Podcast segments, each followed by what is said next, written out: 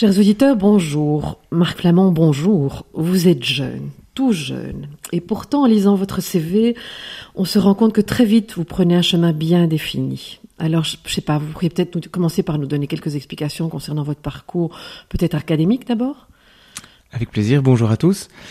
Euh, mon parcours académique, il, il est relativement traditionnel. J'ai euh, fait une licence en sciences commerciales à l'ICHEC qui a été suivi après par euh, un master en affaires publiques européennes au Collège d'Europe à Bruges. Et puis quelques années plus tard, je me suis spécialisé aussi dans le domaine de la finance à travers un master à Solvay Business School. Mhm. Et alors, bon, aujourd'hui, vous êtes là pour nous parler surtout de la philanthropie, euh, qui est votre activité euh, professionnelle. Mais peut-être que vous pourriez d'abord nous expliquer quel a été le point de départ de ce déclic et de ce chemin que vous avez pris très jeune le déclic est le bon terme, je crois. Ça a commencé en effet euh, quand j'avais 17 ans. Euh, mes parents m'avaient proposé de partir en Roumanie pour aller euh, découvrir un tout autre monde que la petite Belgique dans laquelle j'avais grandi. Et confronté, on était en 1999 et on, était en pleine sortie du communisme, avec des réalités socio-économiques qui étaient très très différentes de ce qu'on peut vivre ici. Et le choc a été tellement important que quand je suis revenu en Belgique, je me suis dit qu'il fallait euh, continuer euh, ce que j'avais vécu là-bas, euh, à savoir non seulement une confrontation par rapport à ces réalités, mais également un engagement qui me rendait particulièrement heureux. C'était un travail personnel très important, même si j'étais très jeune, et qui a fait que je me suis dit, c'est en me donnant aux autres que je me sens bien. Et donc suite à cette première expérience, j'ai décidé de lever des fonds pour créer un orphelinat. J'avais à l'époque 18 ans. Et je l'ai fait à la force de mes mollets, vu que j'avais fait Bruxelles-Marseille à vélo euh, pour, motiver des, gens d'année. Exactement. Oui. Et tout en menant vos études en parallèle? Absolument. Euh, donc j'ai euh, euh j'ai eu les bons, bonnes recommandations de mes parents ainsi que de mes anciens professeurs pour me dire qu'il était important de se former pour pouvoir avoir un impact d'autant plus important. Euh, et je crois que c'est important aujourd'hui d'avoir un secteur philanthropique qui soit composé de personnes qui soient formées pour pouvoir bien gérer les projets. Mhm. Et à l'époque, ça a été un succès. Je veux dire, les fonds ont été récoltés, l'orphelinat a été ouvert. Été une, une véritable aventure. Euh, et oui, les fonds ont été récoltés. Donc, euh, on était encore en francs belges à l'époque. Euh, et j'avais levé ce qui me semblait être une fortune à l'époque, un million de francs belges. Ah, ce qui était quand même énorme. Donc, l'équivalent aujourd'hui de 25 000 euros. Mhm. Euh, et, et, donc, on a pu euh, financer un projet des Sœurs de Mère Teresa qui ont donc en effet créé un orphelinat à ce moment-là. Mhm. Alors, en 2001, vous créez Amazis Pourriez-vous nous expliquer ce que c'est qu'Amazis alors Amazis en fait avait pour objectif de pérenniser d'abord le projet qui avait été mis en place en Roumanie, mais surtout en fait de dépasser cette notion simplement de donner de l'argent ou de soutenir un projet, euh, parce que comme je vous le disais en fait cette expérience en Roumanie pour moi a été absolument transformatrice. Et ce que je souhaitais c'était de pouvoir partager cette expérience avec tous les jeunes qui m'entouraient, que ce soit des jeunes qui étaient à l'université avec moi ou alors simplement euh, euh, mes amis. Euh, qui parfois en fait étaient euh, euh, très intéressés dans leur vie à faire de l'argent, mais ne, ne voulaient peut-être pas avoir de réflexion plus sociétale. et donc la Masis avait pour objectif de motiver les jeunes à avoir un engagement citoyen plus actif. Et donc avec quatre amis, on a créé cette association qui a vécu pendant sept ans, euh, qui a rassemblé des milliers de jeunes autour de conférences, d'activités sociales en Belgique, d'activités sociales à l'étranger, principalement en Roumanie, ainsi que de projets environnementaux. Mhm. Et bon, euh, après, vous vous engagez au niveau d'Asmae aussi, si je ne me trompe pas? Oui, en parallèle en fait, euh, parce qu'une fois qu'on se lance dans la machine, on n'arrive pas à s'arrêter. Euh, et donc avec beaucoup de passion, euh, j'ai travaillé euh, également en tant que bénévole pour Asmae. J'organisais principalement un tournoi de tennis qui, qui permettait de lever des fonds pour des projets dans le sud, principalement en Égypte et au Burkina Faso. Vous avez été sur le terrain en même temps? J'ai été en Égypte une fois, mhm. euh, mais il est vrai que la majorité de mes temps scolaires, de vacances scolaires, étaient consacrées à la Roumanie parce que je suis retourné sept années de suite en Roumanie pour suivre le projet. Mhm. Et le choix de la philanthropie continuait à se confirmer et à, s'affirmer, je dirais. Absolument, parce que j'y grandissais. Mhm. Je me sentais particulièrement heureux dans ce secteur. Euh, et je trouve qu'aussi pour un jeune, c'est l'occasion de développer des compétences euh, en termes de gestion d'équipe, d'organisation, de, fonctionnement, d'une de gestion générale de management que je pourrais avoir dans mes cours, mais dans lequel on peut être responsabilisé très très jeune en fait. Euh, on le voit aussi dans le scoutisme par exemple. Mmh. Euh, mais gérer une association, bah, ça demande énormément de compétences différentes, qu'elles soient juridiques, comptables, euh, de gestion de ressources humaines, de gestion d'être, euh, de motivation des équipes. Euh, et quand on y est confronté dès ses 18 ans, je trouve que c'est un bel apprentissage. C'est un passage obligatoire, d'après vous aussi, quelque part, d'avoir été sur le terrain euh, Oui, je crois. Euh, en tout cas, ça offre beaucoup plus de légitimité et de compréhension du secteur associatif aujourd'hui dans, dans le cadre d'un métier de conseil. Et vous en avez déjà gardé des liens de l'époque oui, alors c'est également c'est un c'est un petit milieu donc euh, euh, un projet permet de rencontrer un deuxième et puis un troisième. Euh, en même temps, le, tissu associatif belge est, très dense. Hein. Il y a près de 100 000 ASBL qui existent en Belgique.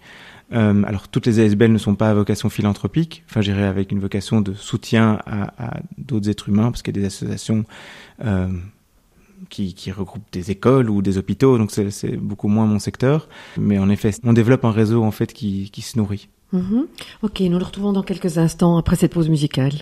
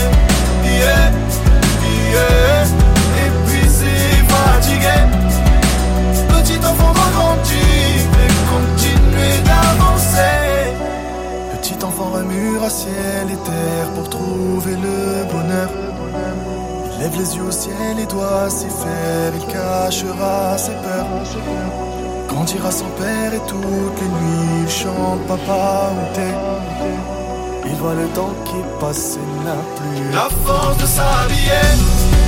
Il veut pleurer, mais la nuit, les anges lui disent d'oublier. Doit se redonner l'envie et continuer d'avancer. Yeah, yeah.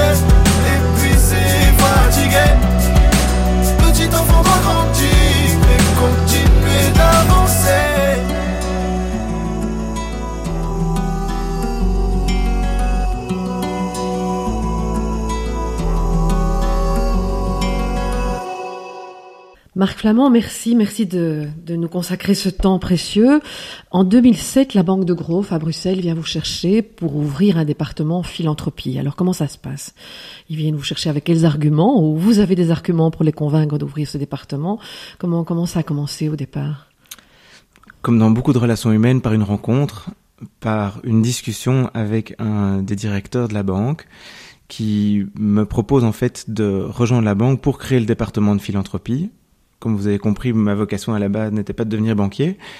Euh, et, et, en même temps, j'étais euh, très touché par cette euh, par cette proposition parce qu'en fait, ce que j'avais fait dans Amazis avec mes amis, à savoir motiver des jeunes à s'engager, eh bien, je pouvais le faire avec une autre casquette, à savoir travailler dans une banque privée de renom, euh, qui a une très belle réputation et qui me permettait de, finalement de faire passer ce message d'engagement à l'ensemble de la clientèle, à savoir des personnes fortunées ou des consultants, des chefs d'entreprise, qui eux-mêmes pouvaient à ce moment-là, à ce moment-là avoir un effet de levier beaucoup plus important euh, que des jeunes universitaires. Ça existait déjà en Belgique dans d'autres banques? Pas que je sache. Euh, en tout cas, le jour où je suis arrivé, euh, la, une première, la page était blanche mmh. et l'ordinateur vide, et donc il a fallu tout construire depuis le début. Et ils vous ont suivi, je veux dire, ils vous ont, j'imagine, encouragé, poussé, mais ils vous ont mis une équipe à disposition. Au début, c'était l'ordinateur et vous? Au début, alors ils m'ont encouragé, euh, ils m'ont encouragé, mais c'était une vraie aventure intrapreneuriale. Euh, donc j'étais bel et bien seul, avec l'encouragement du comité de direction qui m'a toujours suivi, ainsi que l'actionnariat. Euh, mais il est vrai que euh, il fallait il fallait tout inventer et donc ça a euh... et ça part au départ avec un budget? Je veux dire la page est blanche mais il y a un budget où la banque vous dit ok au départ on pourrait imaginer d'arriver à récolter tel montant auprès de certains de nos clients euh, bon, il y a une structure juridique déjà en place. Comment, comment tout ça commence euh, Donc j'étais entre guillemets un simple employé de la banque et il fallait tout prouver. Euh, on savait même pas exactement combien de clients étaient vraiment intéressés par le sujet. Mhm. Euh, il y avait un, un, ressenti que certains clients de la banque souhaitaient s'engager de manière plus importante en philanthropie. Et on avait remarqué que certains des clients avaient créé leur fondation, mais c'est pas pour autant qu'on avait pu identifier le, le, le, le potentiel ou, vraiment le fait que c'était euh, diffusé dans l'ensemble de la clientèle de la banque. Et l'idée, c'était de rester au départ sur un terrain belge ou directement vous avez dit, OK, on peut peut-être avoir un impact dans un pays africain ou dans un pays, je ne sais pas. Bon, euh, ça a été défini, cette page s'est remplie petit à petit, mais ça a été défini très rapidement. Ou au contraire, il y avait une, il y avait une ouverture totale? Alors, on, ça s'est construit, je dirais, au jour le jour, euh, de nouveau par les rencontres qu'on a pu faire avec chacun des clients, parce que je dirais que chaque client, chaque philanthrope, chaque famille a son propre projet. Euh, elle est vécue d'une expérience personnelle, que ce soit une expérience heureuse ou malheureuse, euh, parce qu'il y a des fondations qui se créent par exemple après le décès d'un proche, euh, mais aussi des, expériences très heureuses parce que ce sont de nouveau des, des, expériences de vie qui se concrétisent à travers la création d'une fondation. Et donc je dirais que chaque personne identifier au fil du temps son projet, savoir le domaine d'action, la zone géographique dans laquelle il voulait être actif. Et puis sur cette base-là, on constituait sa fondation. Comment les convaincre sur le plan financier Je veux dire, de vous faire confiance, d'en voir l'utilité? C'est uniquement un but humain Il y a un but financier, fiscal? Comment, comment ça se passe de ce côté-là? La toute première motivation est humaine. Euh, réellement. Euh, j'ai, je n'ai, de mon expérience en dix ans dans la philanthropie, jamais eu un client qui me posait une question ou qui, qui, qui menait une démarche philanthropique pour des raisons fiscales. Comme on euh, entend aux États-Unis, par exemple. Absolument. Mais la fiscalité belge, en fait, n'est, n'est, pas spécialement poussée pour des, en tout cas, les très grands donateurs comme aux États-Unis. Euh, à savoir qu'on déduit sur ses revenus professionnels et qu'en Belgique, euh, il y a beaucoup de gens qui, euh, qui font des dons qui dépassent de très très loin leurs revenus professionnels. Mmh.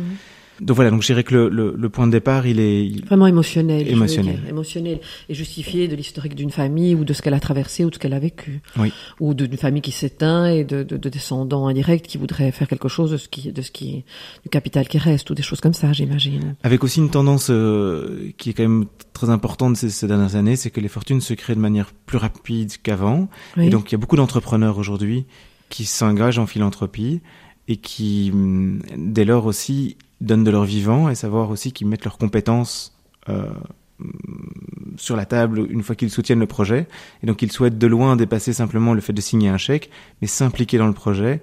Euh, et d'ailleurs souvent y impliquer leurs enfants. Et donc on a parfois des très jeunes enfants qui s'impliquent dans les projets de fondations philanthropiques. Ce qui crée un lien aussi au niveau familial, au niveau de grande famille aussi, j'imagine. C'est une façon de les souder aussi et de les souder autour d'un projet. Oui. D'où le lien entre finance et philanthropisme à ce moment-là. Exactement. Bon, euh... Bon, euh... mais est-ce qu'on on doit parler aussi de retour sur investissement, de croissance la philanthropie, de, de... est-ce qu'on peut associer le retour sur investissement Comment comment ça se passe de ce côté-là? Les gens qui viennent chez vous apportent un montant, vous disent voilà le capital qu'on est prêt à y consacrer, que ce soit une famille, que ce soit un individu, que ce soit une société, j'imagine. Mais bon, est-ce qu'ils s'attendent à avoir un retour sur le sur le financement? Comment de ce côté-là quelle, quelle est votre réponse? Alors au niveau de la philanthropie, par définition, on est à gérer à moins 100% de rendement garanti, savoir que c'est un don et donc ça sort du patrimoine.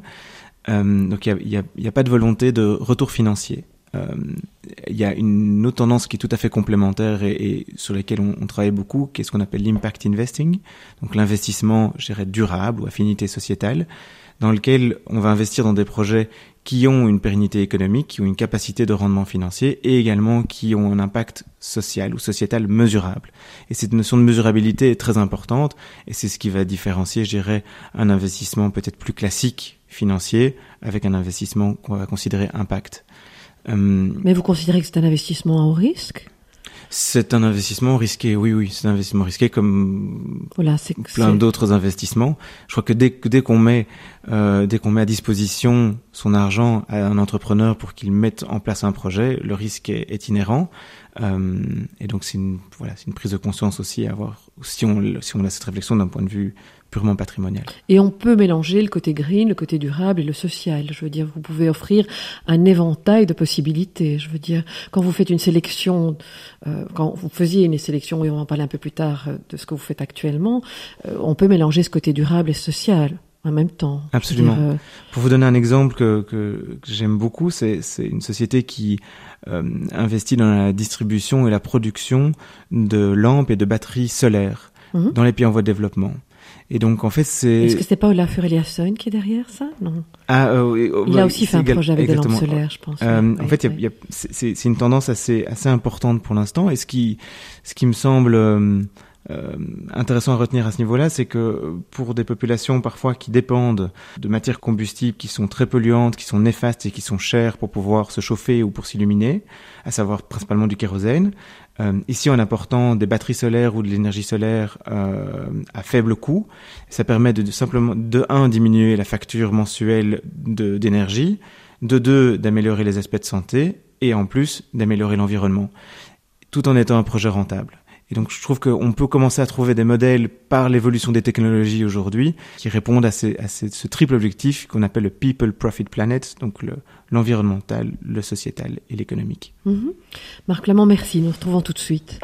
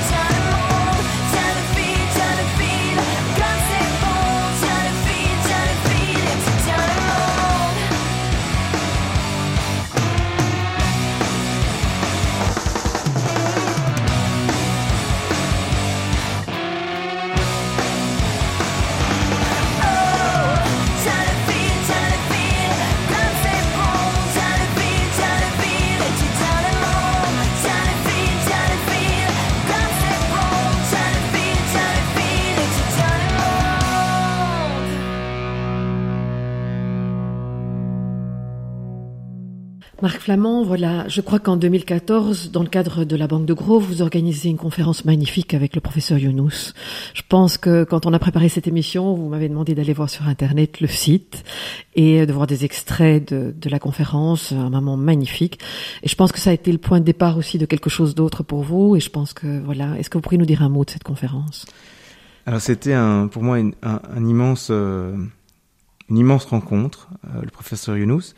Euh, si j'avais été fan de football, j'aurais été euh, ravi de rencontrer un jour Ronaldo. Ben pour moi, c'était euh, ma star à moi, Yunus.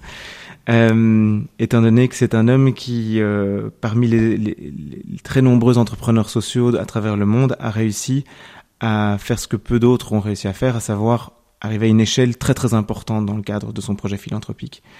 Euh, et donc cette rencontre euh, m'a aussi donné envie d'entreprendre. Euh, c'est un réel entrepreneur social et donc euh, euh suite à, à cette, cette, discussion avec lui et cette conférence organisée euh, à ses côtés, je me suis dit qu'il était, le moment, il était venu le moment de, de passer à une, une étape suivante. et pendant donc près de dix ans au sein de la Banque de Grove, j'ai pu conseiller les clients à créer leur structure philanthropique, à créer leur vecteur, vecteur euh, d'impact, euh, mais je ne les gérais pas en tant que tel. Donc je n'étais pas là pour vraiment finalement leur dire ça c'est le projet dans lequel je vous conseille d'aller. Et donc il y a de cela maintenant un an, j'ai décidé de devenir indépendant, euh, ce qui était la première étape pour devenir un peu plus entrepreneur.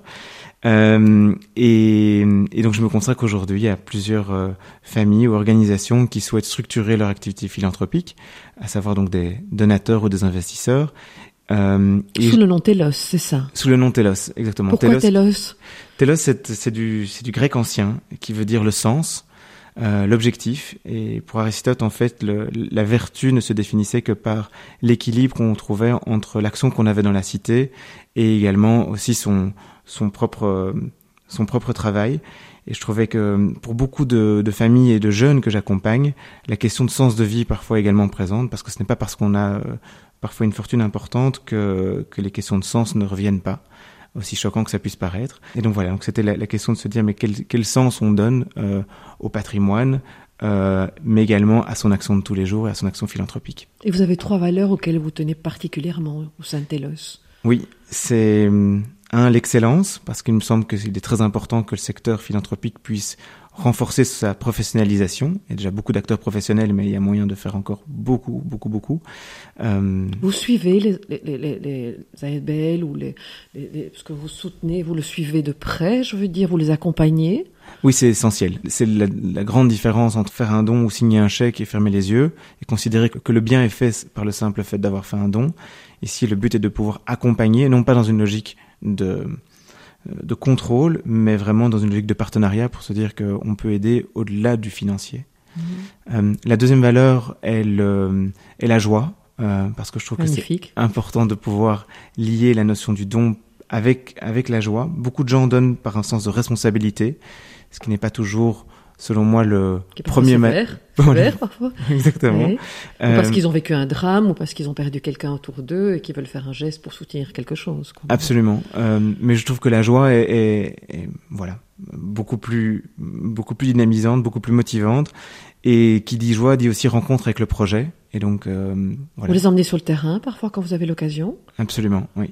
Que ce soit une famille, que ce soit une société qui vous soutient, euh, bon, vous les essayez de les emmener sur le terrain, au Bangladesh ou ailleurs. Si vous soutenez une activité quelque part, vous essayerez d'emmener les gens avec vous alors, à ce moment-là. Absolument. Donc le but est vraiment de continuer à, à favoriser cette rencontre humaine, euh, même s'il est vrai que 75% de mes clients euh, donnent plutôt de manière locale, donc en Belgique. Donc ça facilite les, mmh. les déplacements. Euh... Que dire de cela? Euh, Bon, on, on, a entendu beaucoup de, de, soutien au niveau de l'Afrique, au niveau de l'Asie, euh, mais il y a beaucoup à faire en Belgique. Non Est-ce que vous essayez de faire un équilibre là-dedans? C'est alors c'est vraiment le client qui décide. Hein. Je, okay. je, moi, je vais jamais être la personne qui va dire euh, Monsieur Dupont, je vous conseille de donner euh, plus en Asie ou plus en Amérique latine ou plus. Euh, Et vous faites une recherche pour eux. Si quelqu'un arrive en disant je veux je veux faire quelque chose dans le domaine de l'eau ou dans le domaine de l'éducation, vous allez refaire une recherche pour pour le client. Exactement. Donc on va travailler en plusieurs étapes. La première, c'est de comprendre quels sont les autres acteurs philanthropiques, donc quelles sont les autres fondations qui sont actives dans le secteur. Et puis une fois qu'on a identifié quels sont les potentiels partenaires, on va identifier les enjeux du secteur. Donc si c'est dans l'eau, voilà, ou dans l'éducation, c'est de comprendre qui fait quoi. Et puis sur cette base-là, on va pouvoir identifier les projets qu'on va pouvoir soutenir. Mmh. Euh, et puis donc évidemment les accompagner à travers le temps. Il euh, y a aucun projet, il y a aucune solution qui se trouve en un an. Et donc évidemment, il faut, c'est un, un, travail de long terme. Mmh. Et alors la troisième valeur? Troisième valeur, qui est la discrétion, euh, parce que on est dans une culture euh, en Europe occidentale qui fait que la philanthropie est liée au patrimoine, est liée à l'argent, et fondamentalement, ben, en, en, Belgique ou de nouveau en Europe, on n'aime pas trop parler de cela, euh, ce qui est tout à fait compréhensible. Euh, il y a un adage qui dit que le bruit ne fait pas de bien et le bien ne fait pas de bruit. Euh, et donc d'où le fait que généralement les gens parlent peu de leur philanthropie. Et la raison pour laquelle j'ai accepté cette interview, c'est que je trouve qu'en même temps c'est important de faire passer le message que il y a dans l'ombre beaucoup de personnes qui s'engagent de manière très importante. ça bouge. Ça bouge sans pour autant faire de bruit. Et il est vrai que euh, on a tendance à vouloir parfois un peu stéréotyper certaines classes sociales, quelles qu'elles soient, euh, mais que euh, il faut faire attention aux clichés et que derrière euh, derrière le terme philanthropie, il n'y a pas juste euh, des, des, grands mots, mais il y a beaucoup de personnes qui sont qui se mobilisent. Et comme le, vous répondez, le professeur Younous, lors de la conférence, c'est que le don commence avec des sommes vraiment euh, petites. Je veux dire, euh, tous les dons sont bons, tout, tous les mouvements sont bons, du moment que ça bouge. Voilà, et, et, et ça, je trouve que ce que je trouve génial là-dedans, c'est que on, on, remet le citoyen à sa place. Euh, je crois qu'on a très vite tendance à, à, vouloir fustiger le politique pour dire il est incompétent, il sait pas faire ce qu'il doit faire. Je crois que le politique, il a une charge colossale à gérer, avec des budgets qui ne font que se rétrécir. Et il est important aussi que le citoyen puisse reprendre sa place dans la, dans cité, euh, que ce soit dans sa ville, dans sa région, dans son village, pour euh, être lui le moteur. La philanthropie peut être justement là pour l'aider à faire accélérer son projet, à grandir. Et puis si ça fonctionne, à ce moment-là, que les pouvoirs publics puissent l'aider à stabiliser le projet. Marc Flamand, merci, merci de cette joie, de cette excellence et de cette discrétion. Euh, on vous suivra avec intérêt dans les années qui viennent. Chers auditeurs, merci de votre écoute et merci de votre fidélité. À très bientôt.